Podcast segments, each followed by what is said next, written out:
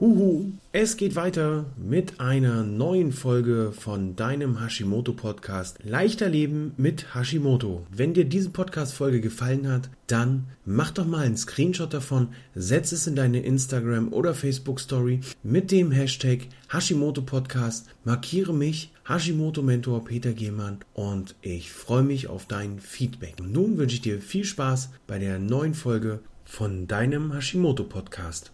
Herzlich willkommen zu Teil 2 des Interviews mit Julia Gruber. Thema mehr Charme im Darm.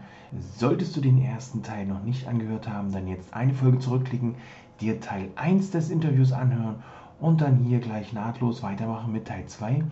Für alle die, die Teil 1 schon gehört haben, viel Spaß bei diesem zweiten Teil.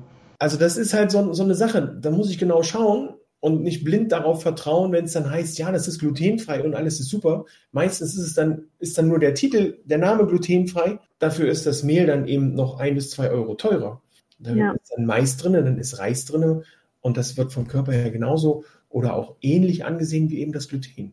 Ja, und es ist halt so, dass also Getreide enthält Antinährstoffe und die können halt gerade, wenn es um Autoimmungeschehen geht, können sich diese Antinährstoffe eben auch an anderen Organen festsetzen sozusagen und der Körper erkennt, dass da was nicht stimmt, fängt an, das zu bekämpfen und bekämpft dann eben unter Umständen das Organ mit sozusagen. Was auch noch wichtig ist, das Gluten alleine ist es halt auch nicht. Also es kommt dann auch noch drauf an, ähm, lasse ich auch den Zucker weg. Wie sieht's mit Milchprodukten aus? Also ich kannte mal eine Frau äh, mit Hashimoto, die hat zwar alles weggelassen, aber Milchprodukte trotzdem gegessen. Und dann frage ich mich halt, ja, kann es dann wirklich besser werden? Ja. Wenn du, wenn du dir jeden Tag mehrmals am Tag halt irgendwelche milchprodukthaltigen Sachen zubereitest. Das stimmt. Das ist halt, ähm, so sehe ich es im Moment. Ich denke, in, in, deiner Laufzeit oder in deiner Vergangenheit wirst, wird dir das sicherlich auch schon öfter mal aufgefallen sein in deinem Bereich. Es gibt halt sehr viele Experten und jeder Experte hat noch ein bis zwei Meinungen zu dem Bereich. Und wenn man dann zehn Experten fragt, hat man 15 Meinungen zu den Sachen. Und manchmal liegt es doch einfach auf der Hand, wenn man sich das Ganze mal betrachtet, äh, wo man dann sagt, das muss weg, das muss weg und das muss weggelassen werden und davon eben nicht nur ein bisschen. Ne, wir fangen an beim Gluten, beim Zucker, bei den Milchprodukten und beim Soja. So, dann haben wir aber wieder Experten, die sagen, Tofu ist überhaupt kein Problem. Dann gibt es wieder Experten, die sagen, ja, bei dem Gluten, ach, kein Problem. Oder dann gibt es Experten, die sagen, Milchprodukte ist nicht so schlimm. Wo ich dann denke, hey, was nun? Und dann kommen die Leute zu mir und sagen, Peter, du verbietest uns ja alles. Das heißt, ja. erstmal hat nichts mit Verbieten zu tun, weil wir entscheiden uns ja bewusst darauf, dahin gesund zu leben. Und dann ist es eben wichtig, das auch komplett zu machen und nicht nur ein bisschen. Das mhm. ist ja wie schwanger werden. Ich meine, ich habe da nicht so, aber mit acht Kindern habe ich schon die eine oder andere Schwangerschaft mit begleitet. Und das geht eben nur ganz oder gar nicht. Entweder bin ich schwanger oder ich bin es eben nicht. Und da geht nicht nur ein bisschen. Und so sehe ich es bei der Ernährung auch. Entweder ich mache das richtig, fange an, ziehe das durch oder eben nicht. Und wenn ich es eben nicht mache, dann brauche ich auch nicht jammern, wie schlecht es mir doch gerade geht. Ne? Also das ist vor allem der Punkt.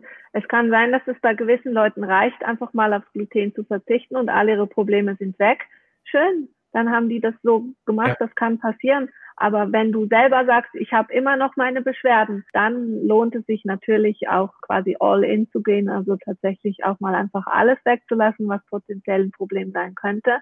Und ich glaube, ich weiß nicht, wie es dir geht, aber bei meinen Kunden kommt dann halt einfach sehr oft die Frage, darf ich das dann nie wieder essen? Und das ist vielleicht noch wichtig zu, zu sagen. Es ist ja nicht so, dass du nie wieder irgendwelche Dinge essen kannst, sondern Ziel ist, dass man dann gewisse Dinge wieder dazu nehmen kann.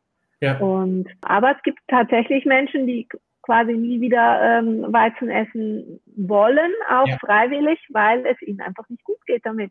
Genauso habe ich das in dem, im letzten Jahr auch erlebt, wie du sagst, nie wieder, um Gottes Willen. Ich muss dann immer sagen, 20 bis 30 Tage sollte man diesen, in diesem Zeitraum sollte man wirklich das Ganze weglassen. Gluten, Zucker, Milchprodukte, Soja. Und nach diesen 20 bis 30 Tagen kann man es stückweise wieder einschleichen. Nicht alles auf einmal, weil man dann nicht sieht, wie der Körper reagiert. Aber dann kann ich mal, wenn ich denn möchte, wenn ich es dann noch möchte. wir haben hier gerade einen Kommentar von der Bille. Die Bille ist das beste Beispiel dafür. Die hat sich relativ schwer getan, in Griechenland das Ganze anzugehen, weil Griechenland ja doch auch, ähm, ich hoffe, ich sage nicht komplett was Falsches, aber doch sehr weißmehllastig sich ernährt, da dann die richtigen Zutaten ranzukriegen und auch den, dann zu sehen, wie der Mann das quasi zubereitet für sich und sie darf es dann nicht. Man weiß ja, wie es schmeckt. Ich sehe das, wenn meine Kinder mal einen Hotdog essen und da ist ein Hotdogbrötchen dabei. Ich weiß sofort, wie das Ganze schmeckt. Sich dann davon zu lösen und zu sagen, ich möchte das nicht. Nicht ich darf das nicht, sondern ich möchte das nicht. Das ist ein ganz, ganz großer Schritt. Und bei Bille hat es so weit geklappt, dass sogar ihr Mann sich mit an ihre Ernährung angepasst hat und eben da hauptsächlich darauf achtet, weil er sieht, wie gut es ihr geht. Sie ist das blühende Leben durch diese Ernährungsumstellung und hat äh, nebenbei noch um die 20 bis 25 Kilo abgenommen und hat ihren Garten auf links gedreht im letzten Jahr, weil sie einfach so viel Power und so viel Energie hat, allein dadurch, dass sie eben was angefangen hat, in ihrem Körper aufzubrechen und diese alten Strukturen, diese alten Sachen, die man so gewohnt war, eben äh, wegzulassen. Und sie ist auch jetzt in dem Bereich, sie sagt, sie möchte das gar nicht mehr. Der Verzicht ist erstmal ganz groß aufgehängt. Um Gottes Willen, ich darf das gar nicht mehr. Hey, wir entscheiden uns bewusst dazu und können dann auch wieder gucken, ob wir es denn nochmal möchten. Na, die Wille schreibt gerade, 26 Kilo sind es mittlerweile unheimlich viel Energie, die sie vorher gar nicht hatte. Ich erinnere mich an Gespräche mit ihr, wo sie sagte, wenn sie spazieren gegangen ist, dann ist sie immer hinterhergetrottet, weil keiner ihr Tempo gehen konnte, beziehungsweise weil sie es nicht geschafft hat, sich an das Tempo der, der anderen anzugleichen, weil ansonsten hätte sie 100 Meter gehen können und wäre dann sitzen geblieben. Ja. Und, äh, das ist Klasse. das beste Beispiel. Super. Was man für Möglichkeiten hat, was auch der Körper für Möglichkeiten hat. Sie hat es ja nicht mit Medikamenten gemacht, sondern einfach nur mit einer Ernährungsumstellung. Und wenn wir da dem Körper die Möglichkeit geben, die Selbstheilungskräfte anzustoßen und anzuregen, dann ist da unheimlich viel machbar. Ja, genau. Und was du gesagt hast, finde ich sehr, sehr wichtig. Man macht das ja für sich. Also es ist quasi nicht ein verzichten müssen, sondern ein, ein Wollen, sich selbst was Gutes zu tun. Und ich bin immer erstaunt, wenn die Leute dann sagen, ja, heute gönne ich mir mal ein Stück Kuchen ja, ist es wirklich ein Gönnen, wenn dein Körper darunter dann leidet und, und eben Entzündungen wieder aufflammen lässt und so weiter? Ähm, dann frage ich mich, ist das wirklich ein Gönnen oder ist das, ich tue mir selber eigentlich was zu leide sozusagen? Ja, ich glaube, ich glaube, das ist so ähnlich. Hm, vielleicht lehne ich mich da jetzt mal wieder sehr weit aus dem Fenster, aber ich sehe das, ich habe ja nun mittlerweile das achte Kind. Und es ist tatsächlich so, von, es ist ja von der Natur aus so, dass die Schmerzen, die die Frau, ich kann sie nicht nachempfinden. Ich bin unheimlich froh, dass ich diese Schmerzen nicht ertragen muss. Aber diese Schmerzen bei der Geburt, die werden ja dann doch irgendwo auf unserer Festplatte, beziehungsweise auf der Festplatte der Frauen gelöscht. Weil ansonsten hätte wahrscheinlich jede Frau nur ein einziges Kind. Weil wenn ich schon bei der Schwangerschaft oder vor der Schwangerschaft ständig wüsste, boah, tat das weh, als das Kind auf die Welt kam, da würde doch keiner mehr ein Kind zur Welt bringen wollen. Wir als Männer wahrscheinlich sowieso nicht. Aber ich glaube, das ist so ähnlich. Man weiß, was danach passiert, aber man ist sich dessen gar nicht mehr so richtig bewusst. Wir haben ja in unserem, in unserem letzten Interview, habe ich ja kurz darüber gesprochen, dass es für mich auch mal Momente gibt, wo ich mit meiner Familie, mit meinen Mädels zusammen morgens Brötchen esse. Und auch da gibt es Momente, da weiß ich eigentlich schon vorher, mh, hm, heute kann es passieren, dass es äh, mir nicht so gut geht danach, aber ich esse sie trotzdem. Es ist eigentlich total verrückt. Man weiß, dass es einem nicht gut geht danach und man macht es trotzdem. Wofür? Ne? Habe ich ja. jetzt auch die letzten Tage so drüber nachgedacht, hat also ein bisschen was angeregt, unser Interview. Und ich dachte, hm, eigentlich ist es total unnötig. Was bringt es mir, die Brötchen zu essen, wenn sie dann da noch, danach doch schneller wieder aus dem Körper raus sind und ich nur diesen, diesen äh, Kick des Geschmacks hatte, der ja nun mal im, abgespeichert ist, aber den Rest ja, diese Belastung danach, die Schmerzen, dass man ein, zwei Tage so ein bisschen neben der Spur ist, bis das alles wieder äh, gerade läuft, das ist es ja eigentlich gar nicht wert. Ja, mhm. Was heißt eigentlich? Das ist es nicht wert. Ja, ja und ich glaube, wir haben aus dem Essen was gemacht, was, wofür es eigentlich nicht gedacht war. Ne? Ich bin zwar auch, ich komme ursprünglich aus dem Hotelfach, also ich kenne sehr wohl die Gourmet-Seite und gehe auch gerne mal in ein Sternelokal essen oder so, das finde ich toll. Ähm, also ich kann das schon verstehen, wie man Ernährung zelebriert und warum das irgendwie was Tolles ist, aber letzten Endes haben wir als Kultur was aus, der, aus dem Essen gemacht, was es eigentlich nicht ist. Ne? Essen ist eigentlich Nahrungsaufnahme, Nährstoffaufnahme und, und nicht in dem Sinne Lebensinhalt oder, oder ja quasi ein, eben für viele Leute ist das Problem ja, oh, ich muss auf was verzichten, was mir Spaß macht. Ich hatte sogar wirklich mehrere Kunden, die mir wortwörtlich gesagt haben, Essen ist das Einzige, was mir noch Spaß macht im Leben. Und wenn man sich das mal in, in, letzter Konsequenz überlegt, was das bedeutet, das Leben macht dir keinen Spaß. Das Einzige, was nur noch Spaß macht, ist Essen. Das kann es nicht sein. Ne? Also ja. unser Lebensinhalt ist eigentlich was anderes. Unser Lebensinhalt ist eigentlich, dass wir uns hier weiterentwickeln, dass wir was lernen, dass wir positive Dinge an andere weitergeben können. Deswegen hat man ja auch Kinder, nehme ich an. Ja. Ich habe selber keine, aber letzten Endes geht es ja darum, dass ich doch was, was weitergeben möchte und, und, und jemanden positiv beeinflussen möchte und inspirieren möchte und so weiter. Und das sind die Dinge, die uns Menschen eigentlich ursprünglich mal angetrieben haben. Und ganz ehrlich, also wenn mir jetzt jemand, so gerne wie ich esse und ich wirklich genieße, wenn mir jetzt jemand sagen würde, du darfst für den Rest deines Lebens nur noch von mir aus Porridge essen, dann ist das zwar super langweilig, aber ich glaube, ich hätte kein Problem damit, weil mein Lebensinhalt ist was anderes als Essen. Und ich glaube, da müssen wir irgendwo wieder hinkommen, dass man vielleicht sagt, okay, ähm, jetzt ist es nun mal so, dass mein Körper gewisse Dinge nicht verträgt. Ja. Ich fokussiere mich drauf, dass wenn ich essen gehe, dass ich, dass ich zum Beispiel mit Menschen zusammen bin, die ich gerne mag. Und, und das ist das Wichtige an dem Ganzen, das Zusammenkommen und das Zusammensein. Ja. Und was ich esse, ist eigentlich zweitrangig. Also den Fokus hier auf das Event zu legen und nicht auf das Essen an sich, auf die Nahrungsaufnahme. Ich habe das, ich habe mal drei Monate war ich mal in Italien und da ist es ja doch so, dass sie gegen Abend sehr viel essen. Da denke ich, lag der Hauptaugenmerk bestimmt auch mal darauf, das Treffen mit Familie und Freunden zu zelebrieren. Aber wir haben da, glaube ich, ein vier- oder fünf Gänge-Menü gegessen und danach konnte ich meine Füße nicht mehr sehen, weil ich wirklich so vollgefuttert war, weil es einfach ums Essen ging. Es ging nebenbei so ein bisschen um die, äh, um, um, um das Event an sich. Ich denke, hier lag der, lag der Fokus früher auch mal in dem Außen und nicht in dem, was auf dem Tisch stand. Du hast aber gerade was gesagt, was ich, was ich ähm, sehr interessant finde, dass es eben wichtig ist zu schauen, was habe ich davon? Und hier möchte ich gerne noch mal äh, noch dazu setzen, dass auch für das Umfeld das wichtig ist zu schauen, was hat meine Frau, meine Freundin, mein Freund, mein Mann, mein Partner, meine Partnerin davon, meine Mutter, mein Vater, wenn hier eine Veränderung stattfindet. Ich habe auch oft Ge Gespräche, wo es dann heißt, ich würde gerne mit dir zusammenarbeiten, aber ich weiß nicht, wie ich das meinem Mann erklären soll. Das kostet Geld. Ich weiß nicht, wie ich dem das erklären soll. Wo ich dann sage, hey, dein Mann hat aber auch was davon, denn wenn es dir besser geht, wird auch dein Mann besser gehen. Oder äh, deiner Frau. Denn wenn der Partner einmal ausfällt, also ich, ich wüsste nicht, ganz ehrlich, ich wüsste nicht, was, wie, wie ich meinen Tag gestalten sollte mit der Arbeit, wenn meine Frau jetzt ausfallen würde. Mhm. So, so ähm, ja, so trocken das jetzt klingen mag mit Ausfallen, aber es ist ja dann in dem Moment nichts Schönes mehr und nichts Angenehmes, wenn der Partner nicht da ist, der äh, im Hintergrund die Fäden zieht und sich um Familie und ums Haus und um die Wohnung kümmert. Das muss ja einer übernehmen. Ja, natürlich. Das heißt, ich falle dann auch aus, kann meinen Job nicht machen, kann kein Geld verdienen. Hey, dann ist es doch in dem Moment auch wichtig zu schauen, was kann ich tun, damit ich alles dafür gebe, dass es meinem Partner, meiner Partnerin in dem Moment wieder besser geht und zwar auf lange Sicht. Ne, da kommen ja dann auch noch, äh, wirst du sicher in deinen letzten, in deinen Jahren auch gehabt haben, da kommen immer noch Sachen noch hinterher.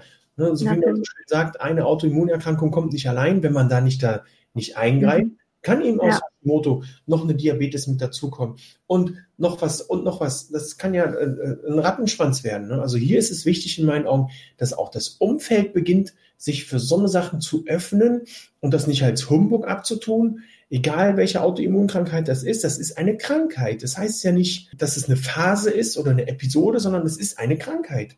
Mhm. Ja. ja.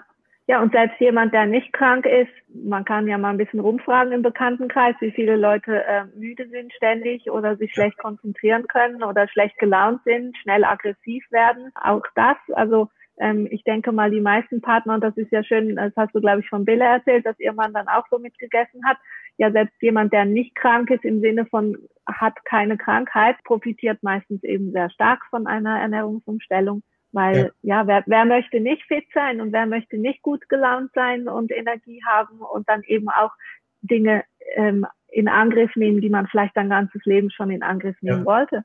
Also sein Leben wirklich so in Kraft zu leben, bin ich von überzeugt, muss man, dafür muss man fit sein. Und ja, ja weil wir, wir sind nicht dafür gemacht, dass wir jeden Abend einfach ja zu müde sind, um noch irgendwas zu tun, sondern uns nur noch vor den Fernseher legen und warten, bis es Zeit ist zum Schlafen gehen. Wir könnten so viel mehr erreichen in unserem Leben und ich glaube, wir leben gerade in sehr schwierigen Zeiten und da ist es einfach wichtig, dass die Menschen fit sind und gut gelaunt sind und ich glaube, je, je, je besser es uns geht, desto besser wird es auch Klima und äh, Politik und so weiter gehen. Also es hat alles Einfluss. Ja, es ist auch in dem Sinne alles ganzheitlich zu betrachten. Es ist ja dann nicht nur die häusliche Situation oder die persönliche Situation, sondern man kann ja auch noch weitergehen. Man hat dann wieder Energie für den Job, kann auch hier mehr leisten, kann auch hier oder wieder überhaupt was leisten. Viele, die eine Autoimmunkrankheit haben, sind ja dann erstmal nicht äh, arbeitsfähig oder arbeiten nur halbtags. Auch hier kann man dann nach so einer Ernährungsumstellung oder wenn man was dafür getan hat, äh, für sich und seine Gesundheit, kann man da auch wieder durchstarten. Man hat mehr Energie, um mit den Kindern was zu erleben. Man hat mehr Energie, um mit Freunden was zu erleben. Also das wird ein ganz anderes Leben werden. Von daher kann ich einfach nur empfehlen, den ersten Schritt zu tun. Ich sehe gerade, der Mann von Bille hat auch schon 16 Kilo abgenommen und fühlt sich in vielen Dingen auch viel besser, seit er mit Bille sich bewusster ernährt. Also wir hatten im letzten Interview gesprochen, dass ich Hashimoto als Chance sehe. Also hier auch wirklich die Chance gesehen, die Chance genutzt, mitgemacht und ich würde sagen, das Leben um 180 Grad gedreht. Also ganz großes, ganz großen Respekt an Bille und ihren Mann, dass sie das machen und auch weiter durchziehen. Aber hier auch wieder das Ziel vor Augen, es geht ihnen besser. Es ist nicht der Verzicht, sondern es ist einfach, es geht ihnen besser, rundum sogar. Ja, genau. Ja. Julia, bevor wir langsam zum Ende kommen, was hast du für Tipps für uns? Drei Tipps für einen Darm mit Charme. Unser Thema ist ja heute mehr Charme im Darm. Was sind so deine drei Tipps, die du unseren Zuschauern, Zuhörern mitgeben kannst, wenn es um einen äh, gesunden oder wie bei dir jetzt äh, um einen glücklichen Darm geht?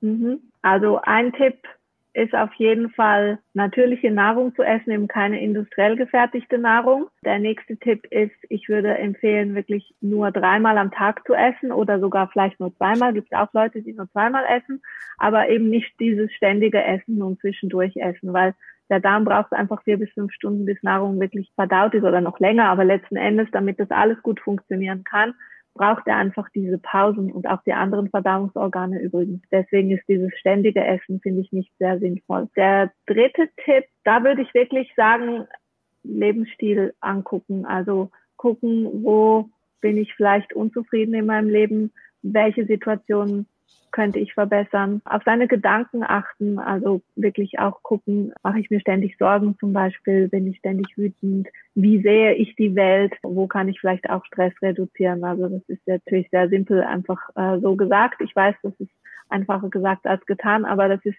für mich ein integraler Bestandteil. Also die Ernährung alleine wird es nicht richten. Okay, herzlichen Dank.